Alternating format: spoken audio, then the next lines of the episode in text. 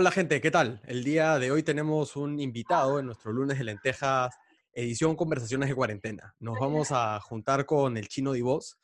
Él es, eh, él tiene un blog que se llama De Obeso a Maratonista, Just Move Perú, y nos va a contar cuál fue su experiencia siendo obeso, cómo fue que superó esto. Y él tiene eh, esta historia muy interesante que es de aquellas personas que toda su vida llevaron un estilo de vida relativamente saludable y cuando el tiempo se acortó por el trabajo, por la familia, tuvieron una ganancia de peso bastante importante y cómo es que eso impactó en su salud. El chino está acá conmigo desde, bueno, videollamada porque lamentablemente por la cuarentena no nos podemos juntar, así que te voy saludando. Hola chino, ¿cómo estás?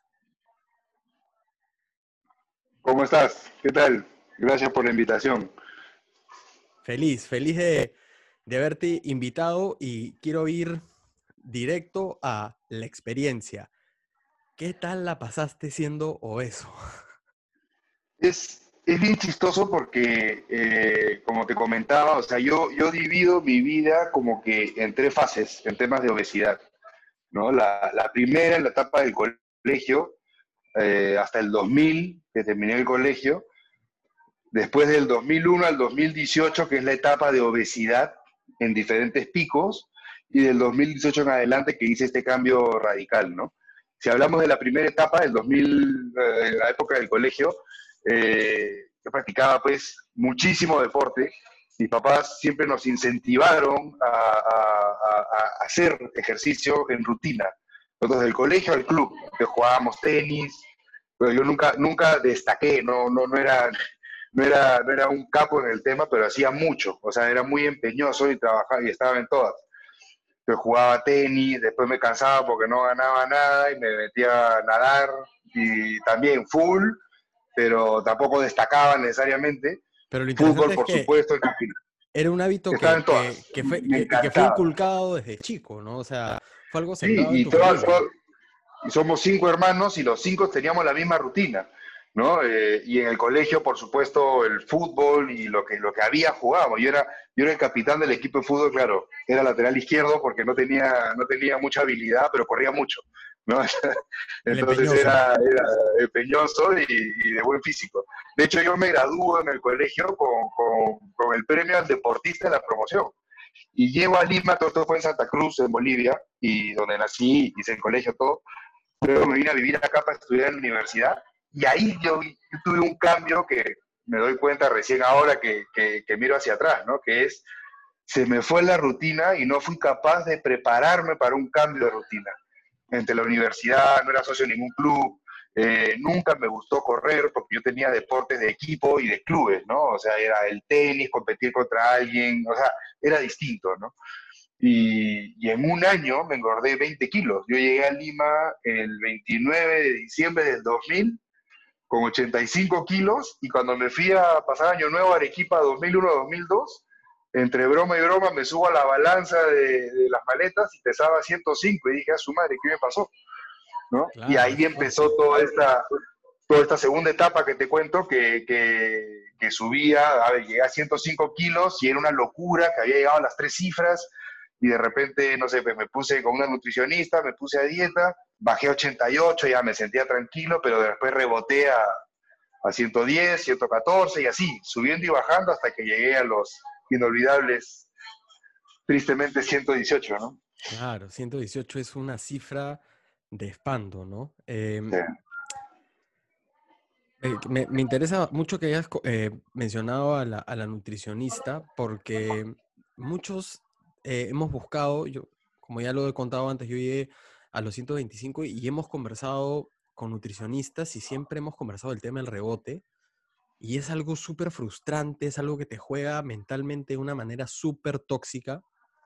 Por más que tengas ayuda profesional, a veces no es suficiente porque, a ver, hay, hay, hay otras variables que trabajan en todo esto, pero tú has pasado ¿cuánto, cuántos años de tu vida en este sub y baja hasta los 18, hasta los 118? Del 2001 al 2018. Han sido 17 años de, de, obesidad. Yo tengo 37. ¡Wow! ¡Qué tóxico! Y, y, con, la, con, la, con la rabia de pensar de que yo no era así. O sea, ¿qué me pasó? Yo no era el gordito del colegio. No, yo no era al revés, yo era el que estaba en todos los deportes. Claro, cuando, te, digo, cuando te digo qué, qué tóxico esto es, qué tóxico para tu mente, qué tóxico para tu salud, qué tóxico para tu confianza, vivir estas épocas de altibajos constantes, ¿no? Era una, una dualidad y una identidad a la cual tú no estabas acostumbrado, que es con la que yo viví desde chico, que era la del gordito del colegio, ¿no? Claro, claro. Entonces... y siempre refugiado en, A ver, yo soy de carácter fuerte en el sentido de que yo soy el que meto el chongo, yo soy el que hago las bromas. Entonces, que me digan gordo para mí era yo me mataba de risa, pero claro, por dentro, y eso lo, veo ahora, ¿no? O sea, esa felicidad que yo mostraba no es que era infeliz, para nada. Yo me casé siendo gordo y, encontré la felicidad en todo momento, ¿no? Pero, pero... Eso es algo que te quería preguntar. Eh, ¿Te casaste siendo gordo? ¿Con cuánto te acuerdas? Yo me acuerdo que hice estas dietas radicales para, para tratar de casarme lo más pegado al 100. Lo más pegado al 100. ¿Y cuánto estuviste? Y creo que a 101. Yo me veía, yo me veía en ese momento la Claro, capitán, del, capitán del equipo de nuevo. Claro. Eh, pero ahora veo las fotos del Madrid, obviamente estaba, estaba cachetón, ¿no? Pero, o sea, independientemente de, la, apariencia física, es un tema de no dormir bien, no, no, no, ¿cómo se llama? O sea, no, sentirte bien, porque yo puedo estar bien ante el ojo, porque el cuerpo, no sé, pues, el ideal del cuerpo, ¿no? Tiene que ser flaco, lo que sea, eso me importa tres pepinos, pero no dormía bien, eh, eh, no sé, no, no me sentía, no, no, había algo que, faltaba. el, tema, el tema de confianza, la parte mental en ti de confianza estaba intacta, pero la parte física sí le estabas cargando, sí pesaba, sí pesaba esos 118. Por supuesto, porque vamos a jugar una pichanga, vamos. Si yo, si era lateral izquierdo, yo era, yo era el carrilero, yo era el que más corría. ¿no? Y, no pasaba nada. Es horrible, olvídate, pues, es horrible saber que tu cabeza ya hizo la jugada que tenías pensada, pero no. Claro. y te quedaste parado y no, no, es horrible. ¿Y en esos años tu, tu alimentación era desordenada? 100%. Yo desde que llegué, desde que llegué a vivir acá, a ver, para empezar, yo soy un convencido y algo lo he conversado con, con, especialistas. El tema de la obesidad es más un problema psicológico, ¿no? Entonces es un tema de ansiedad pura. Entonces, claro, yo llego a vivir acá en diciembre del 2000, llego a la casa de mi abuela, mis papás vivían en Bolivia, y, y nada, escucha, a pasar año nuevo y a los tres días a la pre para, para entrar a la universidad, y no había quien me, o sea, llegaba de la pre a la casa, no había nadie porque era verano, todo el mundo estaba o en la playa o en Chile o lo que sea, más solo.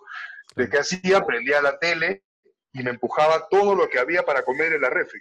Claro. Porque tenía cuatro o cinco horas en la casa que es lo, el, el problema que mucha gente está pasando hoy día, que es estar encerrado te obliga, entre comillas, a abrir la refri cada cinco minutos porque, escucha, es una forma de entretenerte. Es una forma de entretenerte y si eres ansioso, peor todavía. Entonces, eh, y al no tener la rutina de deporte que tenía, eh, estaba mucho más ansioso todavía. El, deporte me baja la ansiedad.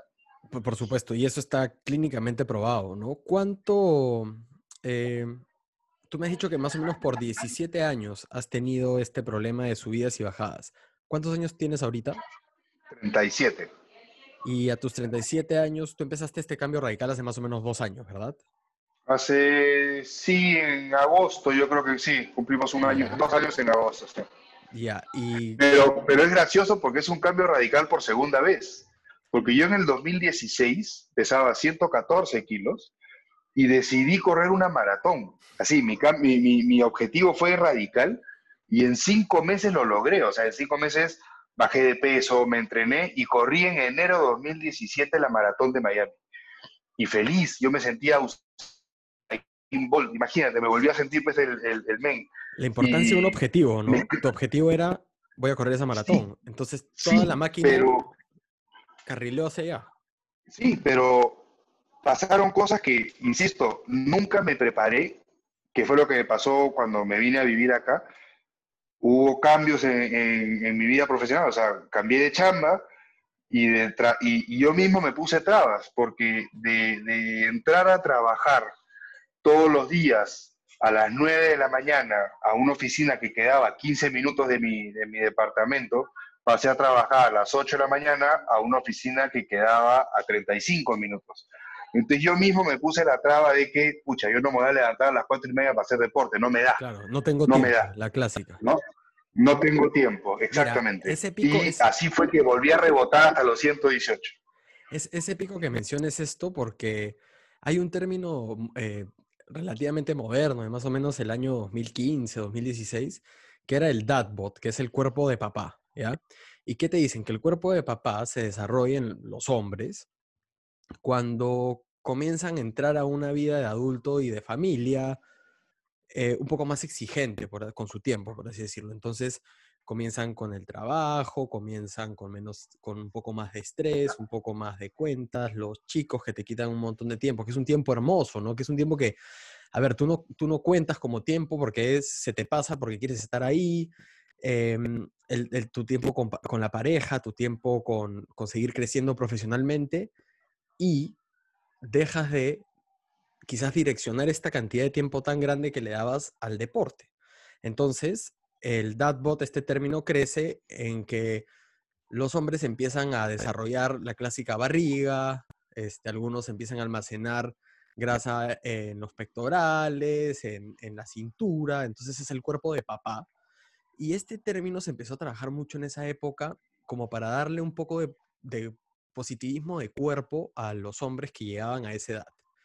Pero salieron dos, este, esa es una, una corriente, la de, oye, cuídate, pero confía en ti y quiérete y, y, estate orgulloso de ti mismo, que ese cuerpo de papá es hasta sexy para algunas mujeres. E incluso se sacó un estudio que decía mujeres, evidentemente mujeres se sentían atraídas por eso, pero salió la otra, la otra corriente, que es una corriente que yo respaldo mucho más, que es, a ver, un toque, todo bien con que tengas confianza, que te quieras, pero mucho de quererte también viene mucho de cómo te cuidas. Entonces, si tienes este estilo de vida que te mantiene de esa manera, ¿hasta qué punto realmente te estás queriendo? ¿no? Y, y, ahí viene la reflexión de algo que tú dices que es, bueno, mi chamba ahora quedaba más lejos y ya tenías tú la excusa de decir, oye, mira, no tengo tiempo, ahora sí, que me voy a levantar a las 4 de la mañana para entrenar, ¿no? Y teniendo tú esa, esa nueva barrera, pese a eso, cambiaste tu vida. Pero es gracioso porque en esa chamba que, te digo que me, o sea, quedaba mucho más lejos y era más temprana el horario de entrada, ahí me tiré al abandono y llegué a este pico de 118 kilos. Luego eh, vuelvo a cambiar de chamba. Eh, y ahora estoy en una chamba en la que entro a las 9 de la mañana, otra vez a 15, 20 minutos de, la casa, y hoy sí me levanto a las 4 y media de la mañana para hacer deporte. Quiere, quiere decir que, que yo mismo me puse la traba tanto tiempo que, que, hoy, hoy sí lo hago. Y lo hago por otros motivos, pero lo hago al fin. Yo lo hago porque yo quiero estar a las 7 de la mañana todos los días aquí en mi casa despidiéndome de mi hija que se va al colegio. Claro. Que si no, no la veo en todo el día. Entonces, mi, mi, mi, mi, motivación es otra, pero finalmente rompes una barrera que yo mismo me, me la puse al momento de, de, de, este primer cambio de chamba, después de haber tocado la gloria, de haber corrido una maratón, eh, preparándome cinco meses esa vaina, bajar de 114 a 97 kilos, pucha, la gente me decía, ya, ya le hiciste, ya está, ya está, ya le hiciste, pucha. Ya está, chino, tenías tu barra ahí, vamos. Todo. Y de hecho, por eso es que nace, cuando ya retomo este, este cambio de nuevo, digamos, en agosto del 2018, por eso es que nace esta, esta idea de hacerlo, de, contar la historia en redes, porque lo principal para mí era comprometerme con el resto de que no voy a volver a meter la pata. ¿no? Entonces, al, ya tener eh, dos mil y pocos seguidores eh, que me escriben, que, que, me agradecen o lo que sea, escucha, hay mucho más gente que está pendiente de mí, que no puedo fallarle, pues, ¿no? Entonces, me, obliga a mí mismo y me, parece genial. O sea, yo hoy, como te comentaba en la, previa, o sea, debo ser el único, el único idiota que ha bajado dos kilos en esta cuarentena, porque estaba haciendo full deporte y me he estado cuidando, ¿no? Tú sabes que me, me identifico mucho con lo que dices.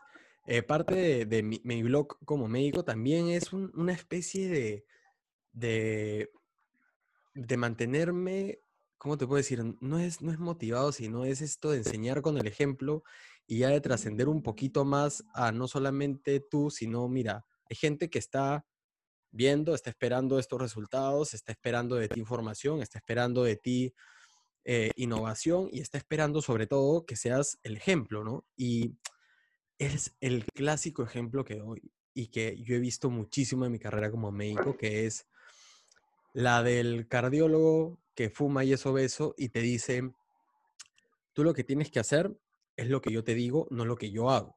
Fíjate. Y yo detesto eso porque para mí es una incoherencia tan fuerte que hace que pierdas esa conexión con la persona que estás tratando de ayudar, ¿no? es una incoherencia que no te permite realmente calar en la persona y generar un cambio. Y yo tengo una, una pregunta para ti que, te la he formulado más o menos de una manera, pero no, he llegado a, más o menos la, una respuesta un poco más sólida, que es, ¿qué tan distinto es, en eh, qué tan distinto fue en estos 17 años bajar de peso a los 25, 26 que bajar de peso a los 34, 35. ¿Sentiste una diferencia? Porque ya hay unos factores hormonales, de tiempo, de todas estas cosas que hemos conversado, ¿no? Pero quería saber si tú también sentiste como que, ok, es un poquito más complejo. Mira, eh, cuando yo empiezo a hacer la primera dieta con nutricionistas, 2002 más o menos, que de 105 bajé a 88. Eh, me fue muy bien. Me mandaban a caminar, ¿no? A hacer un montón de cardio, porque es otra cosa, que mucha gente cree que eh, hacer ejercicio es correr una maratón. No, es ir a, caminar 45 minutos una hora, pero eh, cuando hice esa dieta, eh, o, o, cuando estuve en ese régimen con me dijo, estás a tiempo de hacerlo, tendría 20 años, 21 años, estás a tiempo de hacerlo, de este cambio, porque eh, cuando llegas a cierta edad, el cuerpo como que ya se queda con ese, con ese peso y va a ser difícil bajar. Y evidentemente crecí estos 17 años, eh, lo, tuve presente, pero nunca hacía nada por eso. A la pregunta que me haces puntualmente, yo no sentí una diferencia. ¿Por qué? Porque me metí tan fuerte en el deporte, o sea, tan, tan radical con las rutinas de ejercicios, que es imposible, si es que todo está bien, si es que no tienes ningún problema más allá de, la grasa, digamos, que no tiene nada de, de tiroides, triglicéridos, cosas médicas que yo no, conozco, porque yo no tengo nada por suerte. Eh, si, si no tienes nada de eso, con una rutina de deporte, más que fuerte, sino constante, yo creo que es muy fácil ordenarte y muy fácil lograr el objetivo. Te lo digo yo que, o sea, soy, soy una prueba de eso y, y, ahora lo veo en mi familia, o sea, mi esposa también, ella siempre ha sido flaca, pero se ha metido a hacer deporte últimamente y, ha logrado eh, eh, bajar eh, medidas que, nunca pensó que iba a poder bajar, ¿no? O sea, no tiene nada que ver con la medida, me refiero a, esos, a esos indicadores de más, porque va más allá de la parte física y estética, es simplemente a estar sano. Eso es, eso es importantísimo que lo digas, va mucho más allá de la parte física. mira, no de la parte física, sino de la parte estética, ¿no? Porque es bueno sentirte, es bueno sentir cómo tu ropa te queda mejor, es bueno sentir eh, cómo te sientes más ágil, cómo te sientes más eh, elástico, cómo agacharte ahora es un proceso que antes quizás era un poco más complejo, cómo hay unos dolores que van desapareciendo. Todo eso tú te lo ganas literal con el sudor. De darte, el lujo, darte el lujo de ponerte zapatos darte el lujo de ponerte zapatos con pasadores en vez de mocasines. Exacto. La gente no, no, lo entiende. No tener nunca que usar esos palitos para ayudarte a calzar, ¿no? Escúchame, y tengo otra pregunta. Eh, bueno, tú, tú me has dicho que toda tu vida en tu cabeza has sido el capitán del equipo de fútbol, ¿ya? siendo yo, habiendo sido yo completamente lo opuesto en el colegio, habiendo sido el que por ahí en, cuando jugábamos este camotito terminaban siendo el que, el que terminaba en el medio a, punta de pelotazos porque perdía, porque yo sí era gordito de siempre. tú me dices que tu confianza estuvo intacta, pero nunca te encontrabas con gente que te decía, oye, ¿qué pasó? o sea, este, ¿por qué estás así? Siempre. ¿Y cómo era eso? ¿Cómo, y, desde casa, horrible. Ya, entonces había ahí su factor de... Horrible, pero por supuesto. Pero mira, por otro lado, otra, otra, no sé si es bueno o malo, pero otra gran enseñanza que nos dejaron en casa fue que el que se pica pierde, ¿no? Entonces yo más bien, como te digo, tenía tenía siempre la respuesta para el que me fregaba con algo de eso. Ah, Entonces terminaba ganando, ganando quizás la, la, broma, pero te quedas, te quedas por supuesto dolido porque es visualmente no estás, no estás tranquilo, ¿no? Claro, es, algo que, te, que, que, se queda ahí, ¿no? Y es algo, a ver, es algo que, que que sí te puede llegar a molestar, que sí te puede este, eh, llegar a afectar un poco y, es algo, aprovechemos este espacio también para crear un poco de conciencia en eso, ¿no? Eh, a veces el, hay formas más sutiles de conversar con alguien sobre eso que, que ser este, el clásico chongo que le metes a alguien. Mira. Sí. Eh, no, sí, es un tema que, a ver, yo hoy hoy que, que, estoy, digamos, todavía en proceso, pero ya estoy, ya me dieron de alta en la, en la parte de la, del sobrepeso, o sea, ya ni siquiera estoy entre los rangos de sobrepeso, pero habiendo estado al otro lado y trabajando mucho ahora en temas en redes, por ejemplo, el, el, tema este de la obesidad, el, el sedentarismo para combatir la obesidad, o el no sedentarismo para combatir la obesidad, me, me, me resulta muy complejo cuando alguien me dice, oye, eh, ¿por qué no hablas con tal para ver si, si, si, lo motivas? Es, en mi experiencia, cuando a mí alguien se me acercaba a querer ayudarme, lo quería puñetear, ¿no? Porque yo ya sé el problema que tengo, yo ya sé lo que me pasa. Es una decisión tan personal que lo único que yo puedo aportar es, hermano, acá está mi historia, mira lo que me pasó, pregúntame lo que necesites, yo estoy contigo, pero yo no puedo ir a buscarte porque sé que me vas a odiar y yo no quiero que me odien. No, y tienes toda la razón del mundo. No hay peor consejo que el que no te pide, ¿no? Entonces, sí, eh, a mí también me pasa. Y, a ver, no solamente me pasa en temas de, de, obesidad, sino también hablar con alguien con temas de tabaquismo, con temas de dolor, con temas de, oye, tienes que revisarte esto, no puedes seguir así es súper complejo decirle a una persona que algo está mal en ella. Está chupando mucho. Es súper complejo decirle a una persona que algo está mal en ella. Y sobre todo porque pues a, las personas no les gusta escuchar eso y hay que dejar a cada uno que pase por su propia experiencia. Pero es bacán que hayan eh, modelos y blogs como el tuyo que pueda la gente decir, ok, voy a ver qué está haciendo este pata, voy a seguirlo y por ahí me animo a empalmar lo que él está haciendo, ¿no? Mira, antes de, que nos cuentes cómo fue eh, la forma, cómo fue prácticamente que cambiaste, si quieres agregar algo. No, no, que, esto del blog es chistoso porque hay gente, hay gente que, que, no conozco, que me escribe y que me dice, oye, gracias porque, no sé, pues, hace un mes eh, pesaba 8 kilos más y, pucha, me has motivado. Vaya, qué chévere, o sea, hay gente que se está, y no necesariamente lo ves, hay gente que, que, no hacía nada, que hoy está corriendo 5 o 6 kilómetros en las calles y me taguea y me dice, oye, just move, mira esto, ¿no? O sea, es, es, emocionante, ¿no? No, de hecho, buenazo y aparte que, a ver, si hacer el deporte, si hacer deporte te da endorfinas, ayudar a alguien te da 10 mil veces más endorfinas. Entonces, aprovecha eso porque lo has ganado, ¿no? Antes de, ya pasar a, que nos cuentes, ok, ya hemos hablado un poco del problema, de lo que fue para ti todo esto. Quiero cerrar un poco la idea de este tema del positivismo de cuerpo, ¿no? Y este positivismo de cuerpo, de aceptarte como eres, yo personalmente creo que eh, se aplica muchísimo eh, más y muchísimo, eh, y se debe reforzar muchísimo más. Quizás ponte, en el caso tuyo, que tienes una, una hija, mujer chiquita, enseñarles de ahora eso.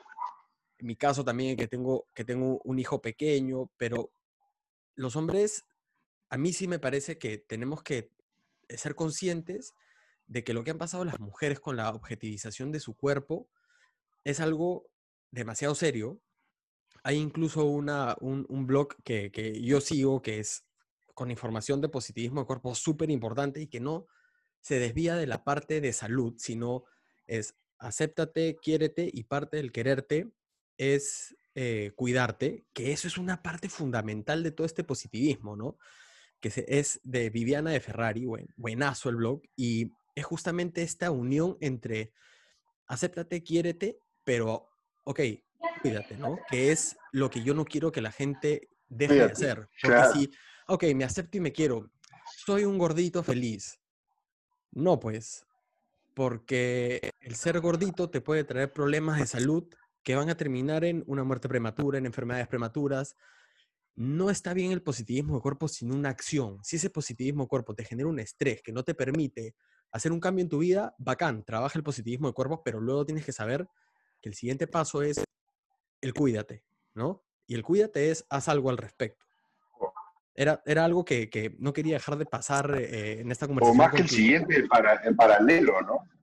En paralelo, es, pero no, eh, o sea, falta de acción. Totalmente de acuerdo, porque a ver, eh, probablemente, exacto, probablemente, no sé, pues agarra el, el, cuerpo, el cuerpo más deseado de los hombres, probablemente yo nunca lo voy a tener y no, no quiero tenerlo tampoco, pero, pero, pero ese, ese formato de cuerpo es, es un tema comercial. Yo, yo voy más a lo que dices tú, que es la parte eh, la, parte de salud. O sea, que a mí me digan que mi índice de masa corporal ya está dentro de los parámetros y a partir de ahí eh, yo me sienta cómodo, pucha, es otra cosa. eso, claro. Pero si yo soy un flacuchento que tengo exceso de grasa, tampoco está bien. No, y es peligroso. Entonces, no tiene nada que ver con la parte visual, es, no es estético, es lo que llevas adentro, que da la casualidad de que finalmente, si, si, si bajo en grasas y todo el tema, tanto los parámetros, te acercas al, formato de este cuerpo que visualmente se ve mejor, seguramente, para los parámetros. Entonces, yo creo que es, es un círculo que, hay que saberlo trabajar, ¿no? Pero va primero por la parte de salud. Toda la razón del mundo es, a ver, no tenemos que ser Cristiano Ronaldo, ¿ya? Eso está clarísimo, es muy difícil también ser Cristiano Ronaldo, justo lo que estamos hablando, que tenemos una familia, trabajo, responsabilidades, una vida en pareja que queremos que sea cultivada y que sea rica. Tenemos también sueños y otras metas. No vamos a ser Cristiano Ronaldo, pero no celebremos lo que se hacía hace 25 años, 35 años, 50 años, que era este, el gordo, que es sinónimo de salud y de bonachón y de prosperidad, porque eso es fatal. Ese chip ya tiene que haber cambiado, por lo menos en nuestra generación. Sí. Entonces, a ver. Mira, la investigación, la investigación mundial señala que el deporte y la actividad física no van a promover una pérdida significativa de peso y que es la alimentación la que lo hace. Dejo este enunciado porque ahí yo sé que podemos chocar un poquito, pero conversar de que tú estás mucho más orientado al deporte, pero como me dijiste en la previa, esos 118 kilos no bajaron solo con deporte, ¿no? Entonces, cuéntanos un poquito cómo fue que enrumbaste en esto y cómo fue esta pérdida de peso que lograste, ¿no? Pero no solamente en el tema de deporte, sino también en el tema de alimentación. Como que cuéntanos un poquito cuál fue esa estructura que seguiste para que la gente que te siga pueda replicarlo y pueda conocer un poco más a detalle qué fue. Mira, es clarísimo, es clarísimo que, sin, buena alimentación, sobre todo cuando estás al debe, ¿no? Al debe me refiero con un sobrepeso brutal, eh, no vas a llegar necesariamente a los objetivos. Tienen que ser los dos. Lo que yo siempre digo, o mejor dicho, lo que yo aprendí viendo ya cuando quise hacer este cambio radical, por segunda vez, porque ya me había corrido la maratón de Miami, como te digo, es todo lo que me ha pasado en términos de obesidad está vinculado con la falta de ejercicio, ¿no? Porque, eh, insisto, si, si yo me ponía a hacer dieta, bajaba de peso. Pero el objetivo no puede ser bajar de peso, el objetivo tiene que ser cambiar el estilo de vida. Y para eso es donde yo me enfoco con el tema del deporte, porque el deporte finalmente lo que te da es el equilibrio para darte el gusto de comerte algo que te encante. A ver, yo soy un adicto a la comida y no quiero dejar de serlo. Me encanta comer y es un placer que no quiero dejar de tenerlo. Entonces, si tengo que eh, entrenar un sábado 20 eh, kilómetros porque me voy a comer al día siguiente la bembo que tanto quiero, pucha, prefiero hacerlo, porque siento que me estoy dando un gusto que me lo merezco. ¿Me dejo entender? Pero ahora, volviendo a tu pregunta, yo lo que, lo que, yo cuando entrené para la maratón de Miami, me, me entrené con un eh, RB, con Guayo Roy, que era la parte de, entrenamiento físico, y con su esposa, Antonella Bustamante, que era nutricionista. Los dos, un capo, los dos. Anto, Anto, lo que logró fue enseñarme a comer.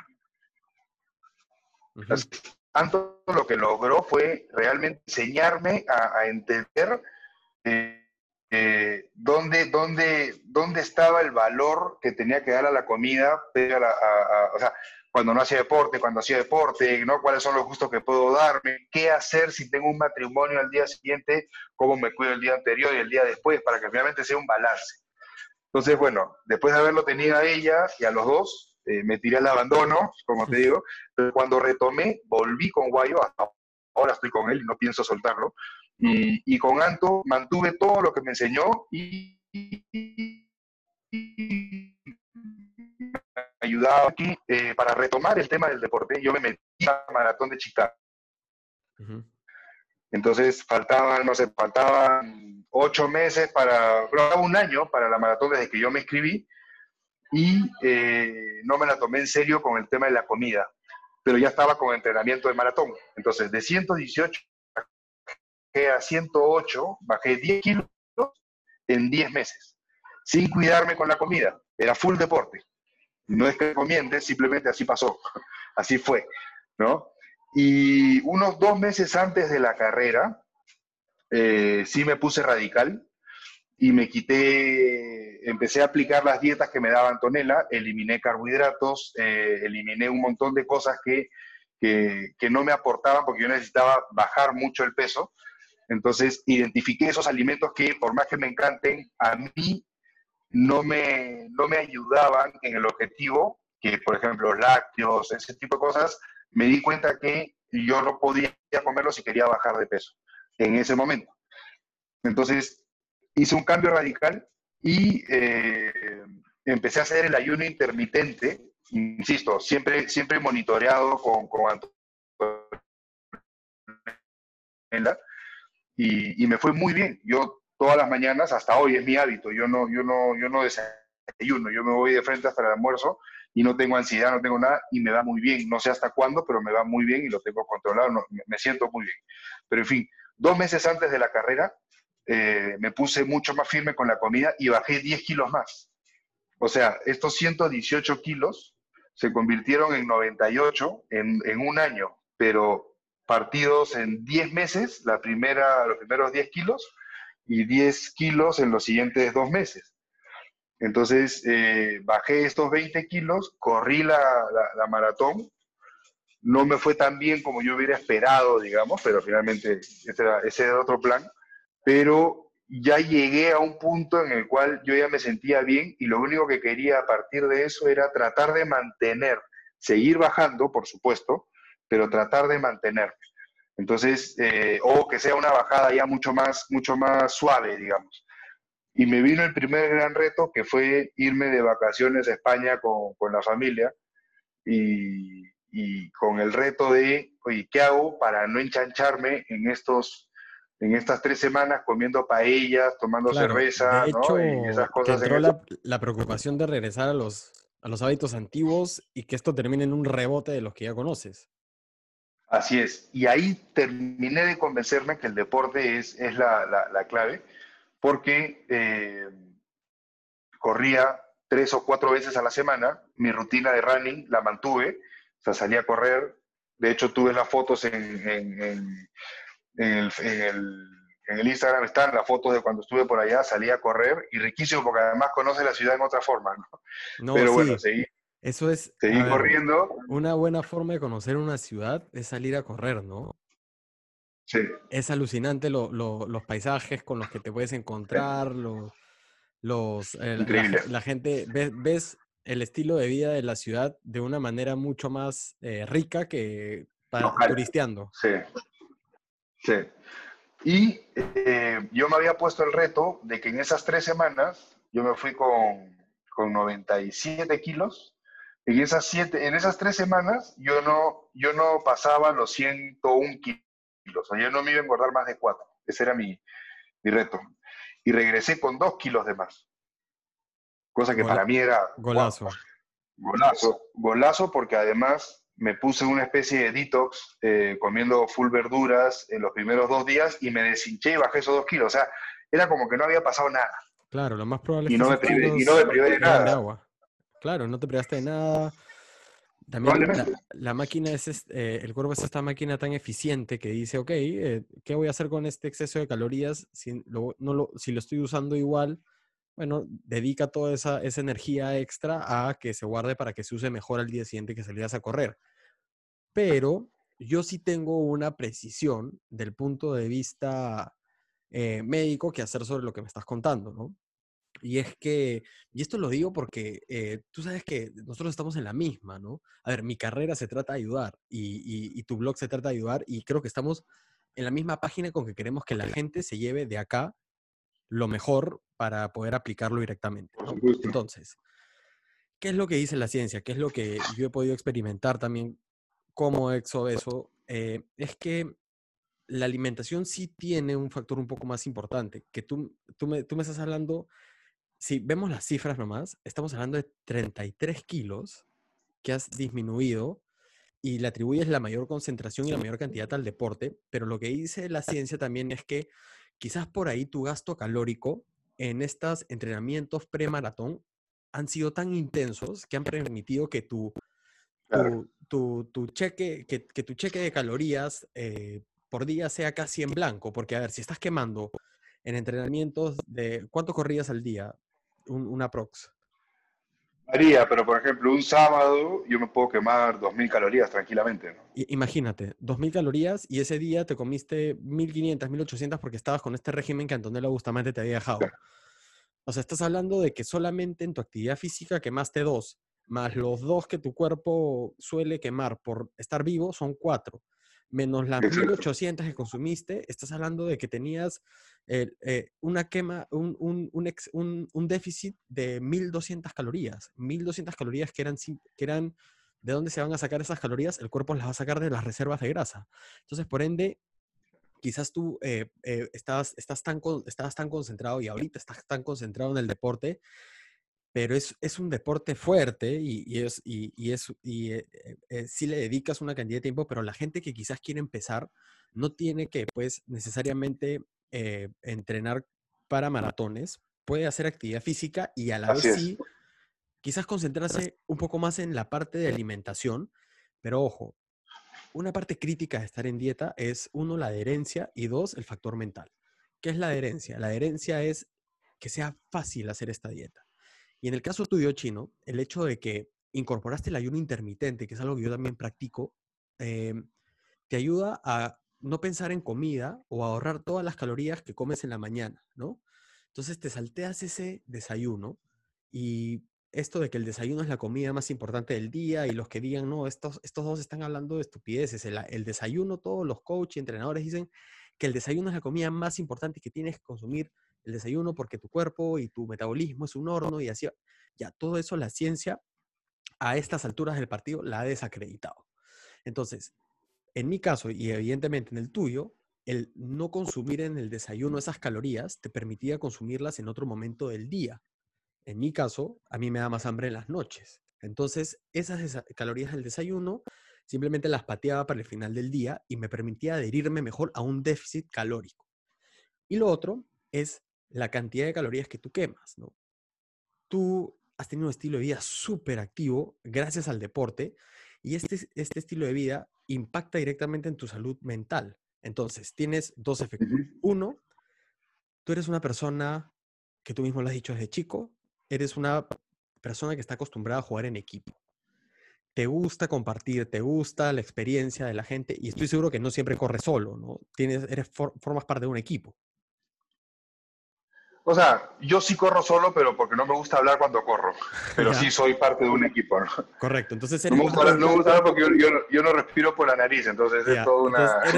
eres, parte de un equipo y encima el factor mental se refuerza muchísimo porque cuando estás haciendo estas, esta, esta, esta, estos entrenamientos largos de una hora corriendo, hay un, hay un término gringo que se llama eh, The Runner's High, que es como que el, el, la drogada del, del, del maratonista, que es cuando estás corriendo cierta cantidad de kilómetros, tu cuerpo, tu cerebro libera esta cantidad de endorfinas que te da una sensación de bienestar, que tus niveles de estrés, depresión, ansiedad se los lleva pues al piso de golpe y eso hace que te sientas mejor, que tu ansiedad por comer desaparezca o disminuya bastante y este, sea más fácil adherirte a un estilo de vida en el cual estás viendo impactos y cambios directos, ¿no? Entonces, Em, yo veo mucho de eso. No, de, hecho. De esas cosas que he ido añadiendo, pero la gente tiene que saber el factor nutrición, para mí personalmente, de mi punto de vista, no solamente como paciente, sino como médico, es que si tú me tuvieras que poner un pilar y la base fundamental es la nutrición. Es lo que yo creo que realmente impacta. Y probablemente por ahí... Yo estoy de acuerdo contigo. Yo sí estoy de acuerdo contigo en que, en que esto es básico, la nutrición es clave y por supuesto que, que, que, hay que comentarlo, o sea, es, es, importante lo que dices. Lo que, lo que yo digo y quizás se ha entendido bien es que lo que te hace el deporte y, el deporte como actividad física, más que, más que salir a correr para una maratón, es tener esa rutina de salir a caminar una hora al día o tener una actividad física en rutina, eso es lo que yo creo que no es que sea más importante que lo otro. Para mí, para mí es, es, es, es complementario, pero lo que yo digo es que si tú llegas a tener una rutina, es más difícil tener una rutina de actividad física que hacer una dieta de tres semanas, en mi experiencia. Entonces, lo que yo digo es, si tú llegas a controlar tu mente y poder sacarle una rutina de actividad física diaria, tienes todo listo para empezar a hacer una rutina, un régimen alimenticio y romperla. A eso voy. O Definitivamente. a, mí, a mí me costó tanto y yo relaciono mi, mi, fracaso en la guerra contra la obesidad en estos 17 años que te comentaba, eh, producto de la falta de rutina de ejercicio. Definitivamente. Y como para... Porque, porque es un círculo virtuoso que para mí es el primer paso fuerte sólido. No, definitivamente. Y, como, como para complementar eso que tú dices, ¿no? Em, y, yo ya lo empiezo a ver de, mi, de mi punto de vista como persona que, como si fuese mi paciente, ¿no? Que eh, de lo que yo también estoy aprendiendo muchísimo haciendo estos programas. Eh, hace una semana que tuve a, Orlando Eneri, que es este coach de programación neurolingüística que le enseña a tu cerebro cómo hablar contigo mismo para lograr objetivos. Eh, y yo también he estudiado de programación neurolingüística, pero por tratar de, ayudar a mis pacientes con dolor crónico. Y lo que me dices, lo veo de esta manera, ¿no? Es como que aquel chino encontró su objetivo y su objetivo era ser un deportista y la identidad del deporte eh, y, lo que, y lo que sacaba del deporte pesó mucho más y para ti empezó a pesar muchísimo más que, no sé, pues eh, la contraparte, que es ser un, pata que esté en el sillón con una vida sedentaria, eh, sintiéndote pesado y no pudiendo amarrarte los zapatos, ¿no? Entonces el objetivo, el peso que tú le das al objetivo es lo que hace que lo cumplas porque, como tú mismo lo has dicho, si vas a hacer dieta tres semanas porque se te viene un matri, en tu caso encima tu matri, eso está destinado al fracaso porque no hay una motivación seria más que, ok, se termina el matri y qué. Claro, en el matri voy a subir dos, o sea, no, no, no, no tiene... Pero, o sea, lo, que yo te digo con esto es que el tema de, la rutina, del ejercicio, yo creo que hay dos, temas. Tú hablabas del objetivo, pero yo creo que hay otro que es más importante, que es la motivación. O sea, en mi caso, eh, creo, creo que te puedo corregir ahí en el sentido de que el objetivo no era la maratón, el objetivo era estar sano, era tener actividad física. La motivación que yo encontré fue en prepararme para este gran reto que era la maratón. Entonces, por eso, después de Chicago, al toque me inscribí en Miami, que la corrí en enero, este, en febrero de este año, y, ya estoy inscrito en Berlín para, para septiembre de este año, ojalá no se cancele, porque todo se está... claro, o sea, estás, estás buscando el siguiente objetivo que te va a mantener con los pies en el suelo. Pero es que ahí es donde yo no sé si llamarlo objetivo o motivación, porque ya mi es una motivación que, que, me mantiene en este objetivo, que es seguir entrenando, seguir con esta rutina de que, pucha, yo me levanto hoy día y tengo que levantarme también a, las, a la misma hora que me levanto, quizás no tan, no tan temprano, porque tengo que estar ocho y media conectado por, con mi oficina porque seguimos trabajando. Yo trabajo en seguros y si no atiendo a mis clientes... No, por supuesto. me, me van a matar. Pero, pero pero entonces la rutina la sigo haciendo, pero porque la motivación mía la encontré en este... En la siguiente carrera. En ese tema. Exactamente. Entonces, el, objetivo no es la carrera. Obviamente, a ver, cuando, te instalas y se hablas con Guayo, por supuesto el objetivo es la carrera y en el plan dice objetivo Berlín 2020. Claro. Pero, pero para mí es una motivación que me hace pensar ya, el, entonces, si, si tengo que correr Berlín y tengo que bajar 10 kilos más, tengo que bajarlos hasta julio, porque de julio en adelante ya tengo que tener, o sea, ya va cambiando un poco el concepto. Pero el objetivo mismo era, es, es tener la rutina de ejercicio. Estamos en la misma página con el tema, solamente que son distintos términos, porque una de las cosas que te dice esta programación neurolingüística es, en el momento que tú alcanzas tu meta, tu objetivo, como quieras llamarlo, tienes que inmediatamente fijar el siguiente. Porque si no, te dispersas. Porque si no, no te va a alcanzar con motivación nomás. Necesitas otro objetivo claro, tangible, medible y que en el tiempo se tenga que cumplir. Es decir, que estés contra el reloj. Porque si es, eventualmente, eventualmente lo vas a hacer probablemente, pero hay una gran diferencia en que, en que lo hagas de acá a tres meses que lo hagas de acá a diez, como nos ha pasado a los dos, ¿no? Que es otro, otro de los puntos importantes y es el primer gran consejo que doy cuando, cuando a mí me preguntan, ¿no? O sea, cuando viene un sedentario, olvídate si está gordo o flaco, o cuando viene un obeso a preguntarme, eh, oye, ¿cómo hiciste para pasar de obeso a maratonista, no? Y le digo, bueno, no tienes que pasar de obeso a maratonista, puedes plantearte correr una 10K. Claro. Córrete una 10K, en seis meses la vas a hacer y vas a caminarla también, no pasa nada, vas a hacer dos horas en esa 10K y no pasa nada. Pero ¿qué va a pasar después? Que, que ya corriste la primera, vas a querer correr la segunda y en vez de dos horas vas a, querer hacer una hora y media. Y después vas a bajar la hora y después dices, ya, 10 me quedaron cortas, entonces voy a hacer 21. Entonces, cada uno consigue su motivación. Este viaje que hicimos nosotros a, a Miami ahora en febrero para la maratón fue divertidísimo porque nos vimos cuatro parejas, de los cuales yo fui el único que corría 42 porque yo estaba pues en esta, en esta onda de correr 42 eh, otros, otros cuatro, cinco, eh, cinco personas, o sea, los otros tres hombres y una mujer, cuatro personas, corrieron la 21, o sea, corrimos juntos la carrera, solo que corrieron 21 y yo 42, y las otras tres, entre ellas mi esposa, corrieron las 5K del día anterior. O sea, fue un viaje que al final cada uno venció su reto, o sea, cada uno fue por su objetivo, pero fue un viaje, pucha, ¿cuándo en mi vida yo iba a ir a viajar pues, con, con mi esposa para correr? Claro, Ahora estamos apuntando, ahora estamos apuntando el siguiente objetivo, ¿no? No, y a ver, qué paja irte de viaje a Miami y, o irte, en este caso, esperemos que no te la cancelen, pero irte de viaje a, Berlín y que tu plan sea, ok, me voy en plan sano a cuidarme, a sacarme el ancho para mi carrera y después de eso me desbando un toque y ah, eso. Olvídate. Experiencias de los dos puntos, de los dos aspectos y, escucha, el estilo de vida sano cuando tú se lo cuentas a alguien que no lo tiene, yo veo en su cara cómo les da flojera ya escucharme nomás el tema, ¿no? Porque es, a su este pata me dice que tengo que hacer deporte todos los días y que tengo que cuidar mi comida y que tengo que, que empezar a ayunar, ah, su qué flojera, no la hago, ¿no? Pero es hermoso porque como te sientes, como te ves y lo que transmites, es, no tiene precio, ¿no? Y, lo, y, lo, y, se, y se ve en tu blog y se ve en gente que ha cambiado su vida. Y sabes, sabes en quiénes se ve muchísimo en los deportistas profesionales, que los ves siempre con una sonrisa de oreja a oreja.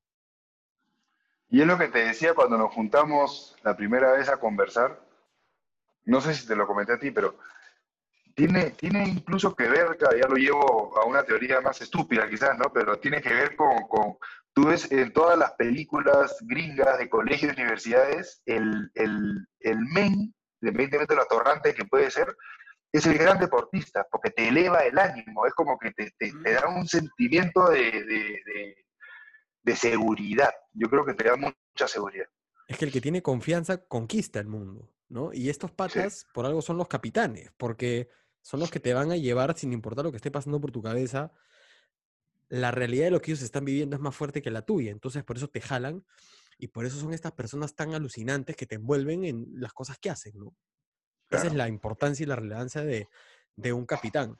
Quiero, quiero como que ya ir, ir, cerrando con, con, unos datos para todas las... Esto se aplica a todas las personas que están pensando en, ok, ¿cuánto deporte hago yo y, la ciencia que me dice sobre esta cantidad de deporte que hago al día, ya sea para mantener tu peso y mejorar tu salud, para prevenir el aumento de peso, para disminuir, pero clínicamente, eh, promover una pérdida de peso clínicamente significativa y para prevenir luego ganar el peso después de que disminuiste esos kilos. ¿no? Entonces, primero, para mantener y, y tener una salud sana, la Organización Mundial de la Salud y los estudios, y lo que tú vas a encontrar cuando pongas en Google cuánto deporte tengo que hacer para, para, para estar sano, para bajar de peso, te va a decir 150 minutos al día de deporte. Que eso es bastante poco, pues, ¿no? Son, son 30 minutos al día, cinco veces a la semana. Pero si ¿Al día? Eh, son 30 minutos al día, cinco veces a la semana. 150 minutos. Sí, sí, sí. De ahí, si tú quieres prevenir ganar peso, esto no es bajar de peso, ¿ah? prevenir, porque con lo otro es simplemente mantenerte sano con los beneficios cardiovasculares de, hacer deporte. Si tú quieres evitar ganar de peso, ya esto sube de 150 a 250 minutos a la semana. ¿ah? Prevenir ganar de peso, no estamos hablando que esto te ayude a bajar de peso. Anda sacando tú tus, tus cálculos en tu cabeza de cuánto deporte haces a la semana en minutos. Si quieres bajar de peso, las cifras empiezan a ir de 225 a 420 minutos a la semana. Sigue sacando las cuentas porque ahí es donde nos situamos lo que te ha pasado a ti, lo que me ha pasado a mí, lo que le pasa a muchas personas, que es, entro en este círculo de que hago deporte todos los días, cinco días a la semana, pero no hago una cantidad suficiente, tampoco cuido mi alimentación y empiezo a quemar fusible de entrar en este círculo de, ok, estoy haciendo deporte, pero no bajo, pero sigo, pero reboto. Entonces, la ciencia nos está dando un número que va de 225 a 420 minutos a la semana con una intervención nutricional que tampoco tiene que ser tan, tan intensa. Estamos hablando de 50 minutos a la 50 minutos a la semana, cinco veces a la semana, seis veces a la semana. O sea, sí, sí, sí, sí tiene una relevancia importante, importante, como dice el chino, y tanto así que la ciencia ya le puso un número. Y una vez que ya has alcanzado ese número, como tú, como yo, chino, ya tenemos que estar en los 200 a 300 minutos a la semana. Pero ya, si has logrado esta disminución de peso importante, ya esto se tiene que convertir en un estilo de vida, porque ya te, ya te terminas enamorando del proceso, que es lo que nos pasó a nosotros, ¿no? Sí.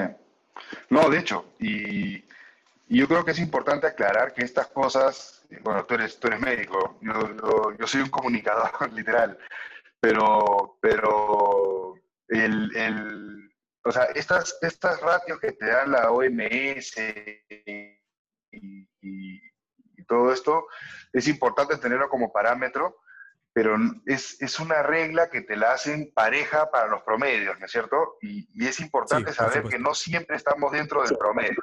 Entonces, lo primero es, pucha, dentro de lo posible, no tomar acciones de nutrición y de ejercicio eh, sin un profesional al costado. Sin una Ese es un consejo que yo doy porque sí, porque en el caso del running te puedes lesionar si no sabes pisar, o sea, guay, o sea, se ha pasado semanas filmándonos a ver cómo pisamos para, para pisar bien, porque no es, no es menor y sería una pena que ya tengas una rutina de ejercicio y te lesiones. Es, lo, peor que puede pasar. Eh, olvídate, ya tienes una rutina de que te lesiones y no puedes seguir haciendo lo que ya lograste hacer, sería, sería un pecado, ¿no? Y, lo mismo con el tema de la, de la nutrición, o sea, que, que, te, que, alguien te diga que he tomado un batido no sé cuánto y he bajado, escucha, eh, no, no sé, yo, yo, yo no lo usé. Yo lo he usado varias veces y funciona para bajar de peso, pero, pero para este estilo de vida no me ha sido necesario, más que para eh, complementar eh, su, o sea, un tema de suplementos, porque eh, ahora te voy a contar los minutos que hago yo de ejercicio la semana previa a la maratón y si necesitas eh, meterle un, más suplemento. Cosas, es que un, suplemento, por, claro. exacto. Pero jamás pero, puede reemplazar una alimentación, tú lo has dicho, pero mm, perfecto. Yo, sí, yo no creo que sea, que sea necesario, no sé si sea bueno o malo, yo creo que no es necesario. No, Ese definitivamente es no es necesario, no es necesario hacer keto, no es necesario ayunar como nosotros, no es necesario hacer este alto en proteínas, Atkins, no es necesario hacer ningún tipo de dieta. Lo que tienes que hacer es pedirle a un profesional que te diga cuántas calorías tienes que consumir al día y apoyarte del deporte para que tengas Exacto.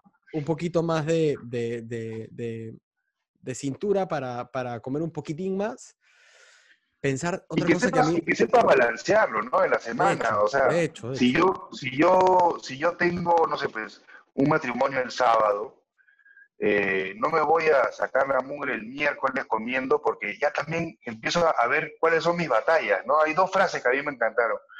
Una fue de, de una noticia, creo que fue Maca Wellness, que en una entrevista le hicieron y dijo una frase genial, que es uno debe elegir sus batallas me pareció espectacular. Creo que fue ella, te lo, te lo reconfirmo y eh, para ella, darle crédito a también quien es la una, hija. es una trome también, ¿ah? también la sigo. Sí. La rompe. Eh, sí, y, y, el otro fue el papá de un gran amigo mío que, que me decía que, bueno, eh, ¿cómo es? Que, ah, que el cuerpo debe ganarse su, su, su alimento. Uf, eso o sea, es fuerte.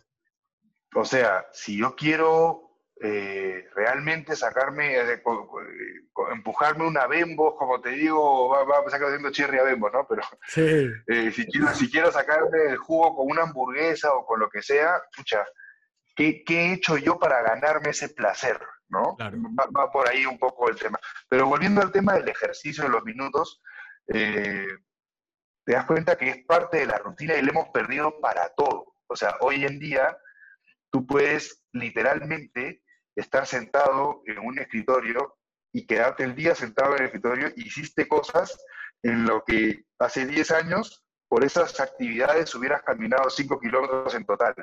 Claro, ¿no? por supuesto. Yo estoy en el propósito de mi vida, de todos los cumpleaños de gente que quiero, empezar a regalarles, no un iWatch, porque son carísimos, no me da para tanto el, pre el presupuesto, pero algún tipo de monitor de actividad para ¿Eh? que se den cuenta lo sedentario que somos. Somos Para muy que digan, sedentarios.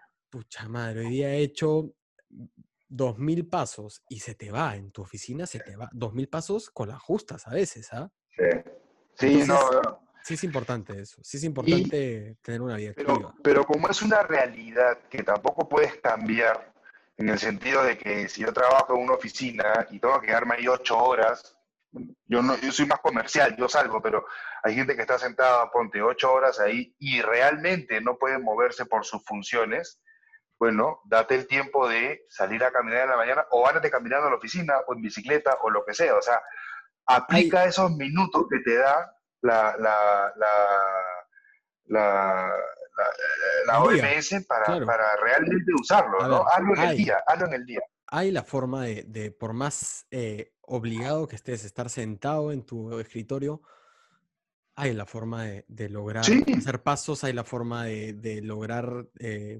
minutos al día de actividad física. Para eso estamos, para eso estamos gente como tú y como yo, Sí, para enseñarle a la gente cómo, ¿no? Por más comercial que creas, igual tienes que estar sentado de vez en cuando en la oficina sí.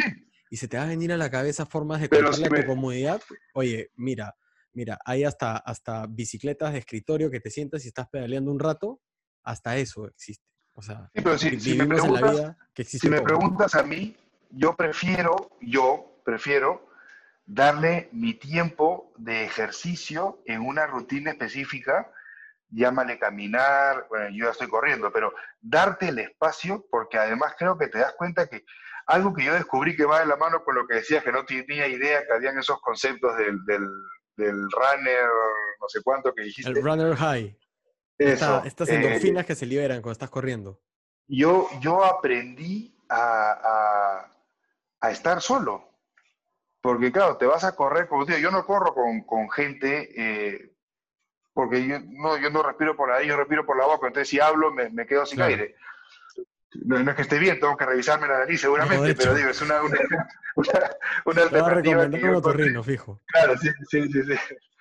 El, eh, pero a lo que veo es que estando solo, escucha, llegas a, a, a, disfrutarlo también, ¿no? Y, pero fuera de eso, es como te decía, hay formas seguramente de, de, sacarle la vuelta y, esa chamba súper sedentaria, eh, empezar a hacer algo más... más Ojo, eh, creo, que, creo, que, se, ha, malinterpretado una cosa. esos minutos de actividad física que te he mencionado son de actividad física de deporte, no de actividad ah, física durante el día.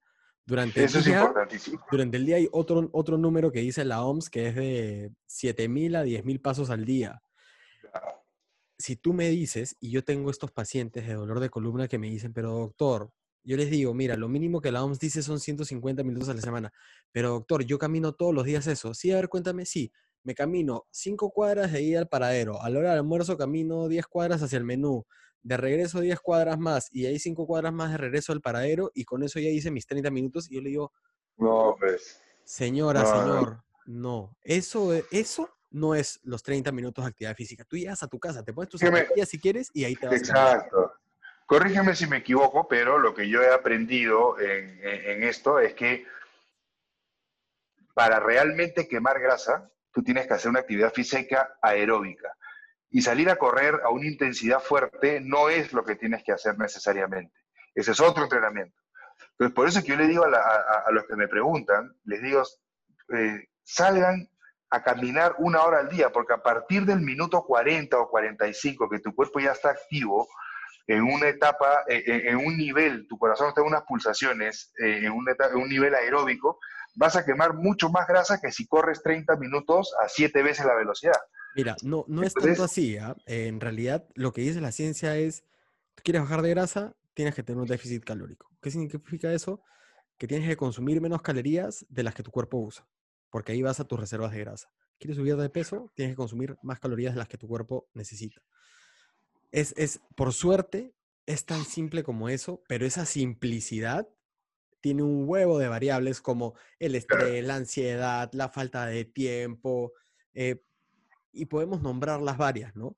Pero es, es simple, complejo, pero con un buen profesional lo vas a lograr. Mira, tú eres un ejemplo de alguien que ha llegado a sus 37 años evitando jalar una mochila que te iba a pesar de acá 7, 8, 10 años y que te iba a arruinar, ¿no?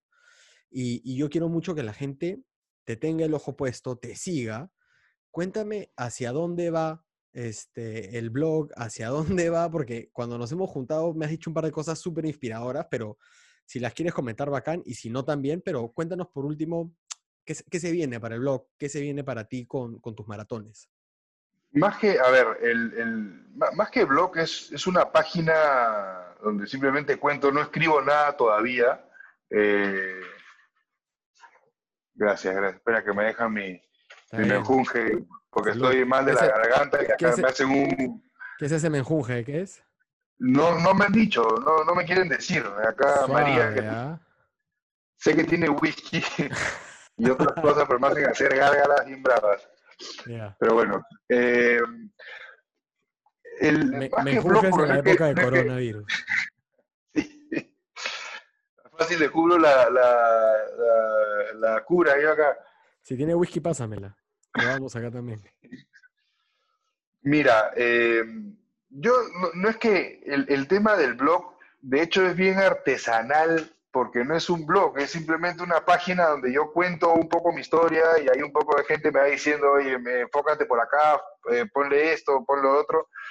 En algún momento escribiré, me encantaría, yo sé que no puedo comentar todavía, pero me encantaría hacer realidad la, de, representar una fundación acá en Perú que me parece bravaza. No puedo decir porque no hay todavía nada concreto, pero sí quiero, sí, sí quiero, sí quiero trabajar para luchar contra el sedentarismo. Luchar contra el sedentarismo, eso es lo que yo, lo que yo quisiera. Y, y hay algunas ideas, claro, todo este tema paralizado, porque para hacer estas cosas necesitas de plata, donaciones y demás, y creo que eh, esta crisis va a hacer que todo se patee, ¿no? Pero lo que queda es seguir inspirando con historias sencillas, con, con actividades reales, cotidianas. Yo todos los días hago, este es mi gimnasio, Ajá. literal, este es mi gimnasio, ¿no? Montas tu scooter alrededor de tu, no, no, esos son, ese es gimnasio y depósito, pero ahí tiene, ahí tengo, oh, Lo, he podido ver, sobre todo te he visto usarlo estos días, ¿no? Que estamos encerrados todos. Súper. Como te digo, soy quizás el único tarado que ha bajado dos kilos en, en esta, en esta cuarentena. ¿Cómo hacemos para pasarte uno de los dos que yo me he subido? No, déjalos en la entrada del edificio, nomás no, no te preocupes. no, más bien. Pero. Eh, mira, eres el claro ejemplo de donde hay gravedad, puedes hacer deporte. Es tan simple como eso. No necesitas la máquina, la inscripción al gimnasio, el entrenador. Nada. A ver, he tenido la suerte de que, de que tengo una trotadora acá que, sí, pues la uso para correr, pero, pero yo en verdad la rutina que hago es de 30 minutos de correr. El resto lo hago acá, con ejercicios como, como el que colgué la vez pasada, que son son pesas sencillas. A ver, a mí esto me agarró un poco mejor parado porque yo cuando fui a Chicago me compré las pesas, las ligas, el TRX, etcétera, y tengo mi mini gimnasio acá. Pero esto lo solucionas con un, con botellas de agua, tienes pesas, eh, con, menestras, tienes pesas, o sea, es, es, simplemente querer hacerlo y lo haces. Y Realmente si quieres más pesas, busca eh, rutinas de deporte donde las pesas sean tu cuerpo. Tu cuerpo es una gran pesa. Para hacer burpees, para hacer planchas, para correr, correr ahí mismo, vas a terminar y hoy, empapado. Y hoy, pero olvídate, yo todos los días exprimo mi, mi, ropa porque quedo realmente empapado. Y de hecho lo que hemos quedado con Guayo, a mal tiempo, buena cara, ¿no? O sea, eh, el objetivo es Berlín, siempre y cuando no se cancele, pero sigue siendo el objetivo, es en esta etapa en la que no puedo salir a correr, eh, vamos a darle full a la fuerza, ¿no? A, fortalecer lo que tengo que fortalecer para que después sea solo running. Entonces, mi, rutina es full acá, con un mat al piso y, y hay, insisto, yo tengo una rutina y tengo contacto con Guayo, que además debe estar también más aburrido que yo, entonces como que nos llamamos a cada rato para saber cómo hacemos, pero hay aplicaciones, está la aplicación del Night Training Club, o sea, que te, que te baja actividades que tú puedes hacer, está KO en línea, o sea, es realmente querer hacerlo, porque eh, tenemos todo, para hacerlo. Exacto, todo está online ahorita. Mira, ahorita pues, gratis, hoy es gratis. Hoy es gratis y he tenido la suerte de conocer a Aguayo, eh, que es un trome en lo que hace, y también a su esposa Antonella. Encima, y te puedes conseguir un mejor dúo dinámico, no te vas a conseguir, Un entrenador y una nutricionista que la rompe. Y vamos a ver. Anto, Anto grita, Anto a veces te grita mucho, pero bueno, uno ya, empieza a quererla. Yo la conozco en la universidad, Trome desde la universidad, entonces vamos a ver si también los traemos en algún momento. Em, pero mira, tú eres de hecho, perdóname, marca, ¿no? perdóname, de hecho, de hecho, tenemos pensado con Guayo y con Anto y con otra gente, yo como siempre digo, yo no puedo responder tantas preguntas que me hacen a mí, porque yo no soy un profesional. Yo soy seguro un caso relativamente de éxito, entonces la gente me pregunta cosas, pero lo que yo estoy planteando ahora es una vez al mes, yo busco al profesional para trasladar las consultas y hacer una entrevista física, digamos, o sea, mejor dicho, en directo, grabarlo y pasarla, trasladándole todas las consultas. La primera entrevista iba a ser Guayo, que iba a ser mañana, pero creo que no, bueno, va a ser posible. Nosotros lo estamos haciendo por videollamada. Es más simple lo que piensas. Sí. Ah, no, la verdad es que había, había todo un, un tema detrás que, que, es bonito, que ojalá se mantenga. Vamos a esperar 15 días a ver qué pasa. Pero la idea es, como te digo, o sea, que que la gente me haga las preguntas que quisiera hacer sobre entrenamiento físico, que ya se las voy a hacer a él. Claro, ¿no? El siguiente mes, temas de nutrición. Yo voy a buscar a Antonella para, para trabajarlo. Más adelante, temas de prevención. Entonces... Necesitamos urgentemente en el país gente que hable esto, porque no podemos seguir, pues yo no puedo seguir escuchando camino al hospital en las mañanas, este, radio X, donde están hablando y chongueando y y a veces encima hablando de noticias de la forma más insensible. sino quiero aprender. Quiero aprender cosas nuevas y, y tú te metes a podcast y a programas de otros países y hay gente, pero bastante gente súper capa haciendo esto. Entonces es nuestra responsabilidad, los que nos gusta comunicar salud, meterle el acelerador, ¿no? Así que cuando lo saques, avísame, voy a estar súper mosca. Y si es posible, encima nos juntamos un día para conversar de esto y de paso lo comunicamos también para que la gente sepa dónde están haciendo esto y también vayan a escucharnos. De todas maneras, te tomo la palabra. Monstruo chino, oye, mil gracias por haber venido. Eh, por haber venido.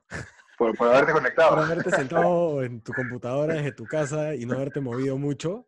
Eh, no, ha sido inspirador, como te dije. Me moría ganas de estar a conversar contigo. Hemos sacado cosas y testimonios muy pajas. Y mira, voy a estar, voy a estar atento y voy a estar mosca sobre todo estos días porque necesitamos gente como tú que inspire y no los modelos que tenemos lamentablemente en nuestro país purulando por ahí. Eh, te mando un abrazo.